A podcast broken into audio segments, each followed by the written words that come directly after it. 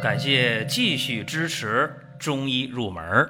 如果你想听没有营养、照本宣科的讲解，那么请绕行。中医入门是中医小白的入门神必备，让我们一起发现中医之美。下面说两个微信公众号：蒜瓣兄弟、光明远。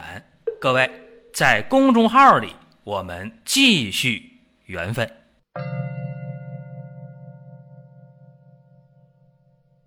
本期话题啊，和大家讲讲郁闷就疏肝理气嘛。很多人都知道啊，这肝郁了，肝气郁滞了，郁闷了，心情不好了，有的时候呢，偷偷的掉眼泪，或者特别想找个人倾诉一下，或者想大喊两声，唱首歌，哪怕喊两嗓子啊，就是舒服，是吧？肝郁了，很多时候这郁闷呢，大家说容易发脾气啊。和人吵架啊，本来一个挺不值得发脾气的小事儿，肝郁嘛，你就吵架了，发脾气了，甚至动手了。回头一想，特别不值得。还有的时候，肝郁呢，就是自己和自己在那较劲啊，自己在那郁闷，别人还不知道。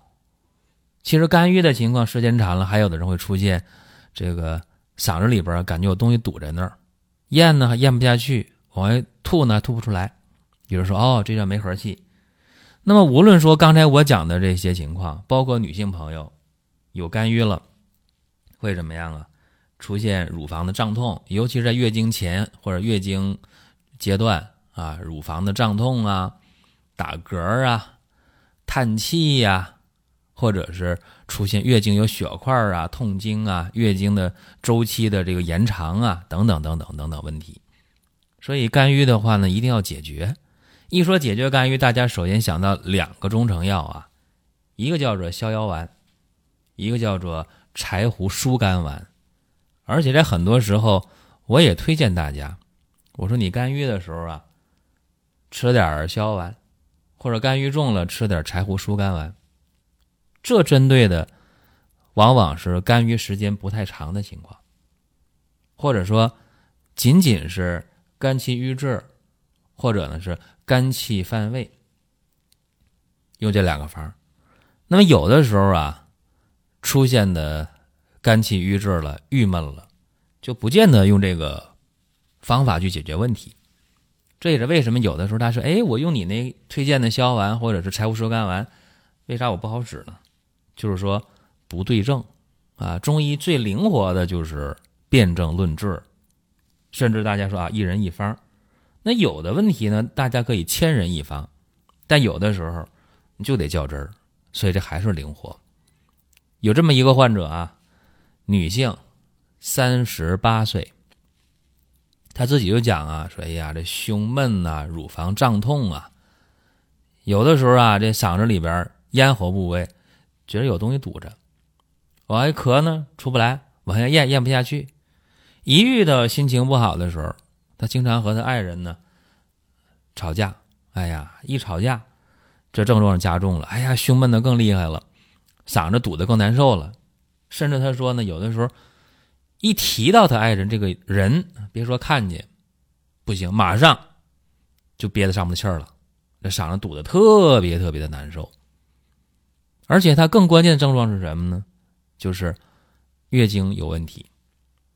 月经啊，每次来的话都有点血块月经的量比较大，而且小便和大便也不正常，小便频，尿呢不黄，颜色呢就像这个自来水一样啊，叫小便清长，尿频小便清长，每次排尿量还多，排大便呢成型，但是呢特别软。一按那个抽水马桶一冲，哗，大便就碎了，全碎了，那，是这么一个情况。治病啊，也没少折腾，没少用药。一般呢，用药治疗都是疏肝理气的这个思路，也就是逍遥丸或者是柴胡疏肝丸啊，这两个药呢，有的人开成药，有人呢用这两个药为主方，为基础方。做些加减，也都是疏肝理气的药。一看他这舌头啊，是什么呢？舌红，边尖呢红的明显，啊，有齿痕，舌苔是薄白的。脉象什么呢？脉象是虚弱的，啊，脉特别弱，特别软。这是什么症状啊？哈，大家这是什么症啊？更准一点，这个呀，其实就是脾虚啊，典型的脾虚。说脾虚的话，咋还有肝气郁滞、有郁闷的表现呢？这个也简单呐，大家要知道啊，在《金匮要略》当中有一句话说的已经很明白了：“见肝之病，知肝传脾，当先食脾呀，对吧？这病肯定是肝郁来的，不假。但是时间已经比较长了，已经伤脾了，脾已经很虚了。他以往在治疗的时候，都是用这些。”辛香行气之品，用的时间越长，越导致中气损伤。那气一虚了，痰就来了，气虚而痰生，那么痰聚而不化，所以他这个病呢就缠绵难愈。所以换一个思路吧，啊，重点的解决脾虚的问题。那解决脾虚的话，怎么办呢？用什么药啊？用补气的药，对吧？哎，有一个药啊，是益气生提的方这在张景岳的《景岳全书》当中是有的，叫什么呢？叫做举元坚啊，举元坚。这个原方是什么呢？人参、黄芪。甘草、生麻、白术，这原方啊，原方干什么呢？呃，是用人参、黄芪、白术、甘草是益气补中的，对吧？哎，然后生麻呢是生阳举陷的，治啥病呢？治中气下陷啊，治血湿统摄造成的血崩啊、血脱之症的。那么今天我们还用这个举元坚。啊，为基础方，怎么办呢？把人参拿掉，不用。啊，炙黄芪三十克，枇杷叶十五克，白术、桔梗、香附各十克，炙甘草五克，生麻三克。为什么这么用呢？它虽然气虚啊，但还没到呢。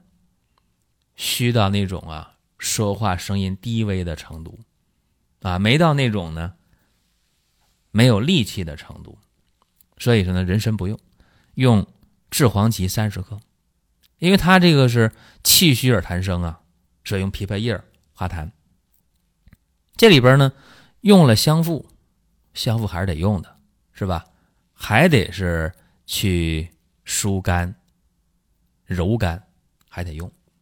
但是综合全方来看，这个辛香行气之品就这么一个，所以量不大，啊，这样的话一用怎么样？三副药下来，症状啊没了，哈，什么胸闷呐、乳房胀痛啊、哎嗓子堵东西呀、什么爱和人吵架呀、郁闷呐、掉眼泪呀，这症状都没有了。你看看，三副药，就是你。药投的对，效果就出来了。因为他这个郁症，郁闷的郁啊，和一般的郁症是不一样的，对吧？说脾气虚、肝气郁，那肯定是有啊。刚开始都这样，那么时间长了，大家投的药都是辛香行气之品，对吧？中气伤，气虚呢就痰生，痰呢聚而不化，是这个情况。所以说呀。重在解决这个瘀的问题，但是呢，忽略了脾虚的问题，对吧？你忽视了补脾的问题，这样的话呢，肝郁未解，中气反伤。所以说，解决脾虚啊，用这个举人坚做基础方，大补中气，气足了痰就化，肝气也调达了，这病就解了。所以说，记住那句话啊，就是《金匮要略》当中，健肝治病，知肝传脾，当先食脾。他这已经拖了好久了。如果说一开始用这个思路的话，就是一开始有症状就已经拖了很久了，对吧？就不是一天两天的，就已经是伤脾了。就早点用这方法的话，早点解除痛苦啊，不遭罪。那这个方是不是有普遍性啊？说都能用呢？不见得啊。就是干预日久的、伤脾的，对吧？你看他这个大便偏软呢，对吧？这就是一个典型的症状。再一看他这舌脉啊，脉是虚弱的，舌呢是有齿痕的，啊，苔是薄白的，这都是给了我们线索啊，咱们去用。这就是中医的灵活。中医有变的地方，也有不变的地方。这个必须得是具体问题具体来分析，当然有的时候就可以千人一方也没问题，那就看是否对症吧。这是咱们今天讲的这么一个小内容啊，疱疹隐喻，大家在用的时候得灵活，得看准啊，看不准的话呢，不建议大家去学着用啊，最好呢，各位是找临床医生给你开方用药啊，毕竟我们这是一个入门类的节目啊。给大家也启发，也就达到目的了。好了，大家还想听什么内容呢？给我们留言互动就可以。再一个呀，大家可以进入公众号啊，参与目前正在进行的大型活动。好了，各位，下一期接着聊。下面说两个微信公众号：蒜瓣兄弟、光明远。各位在公众号里。我们继续缘分。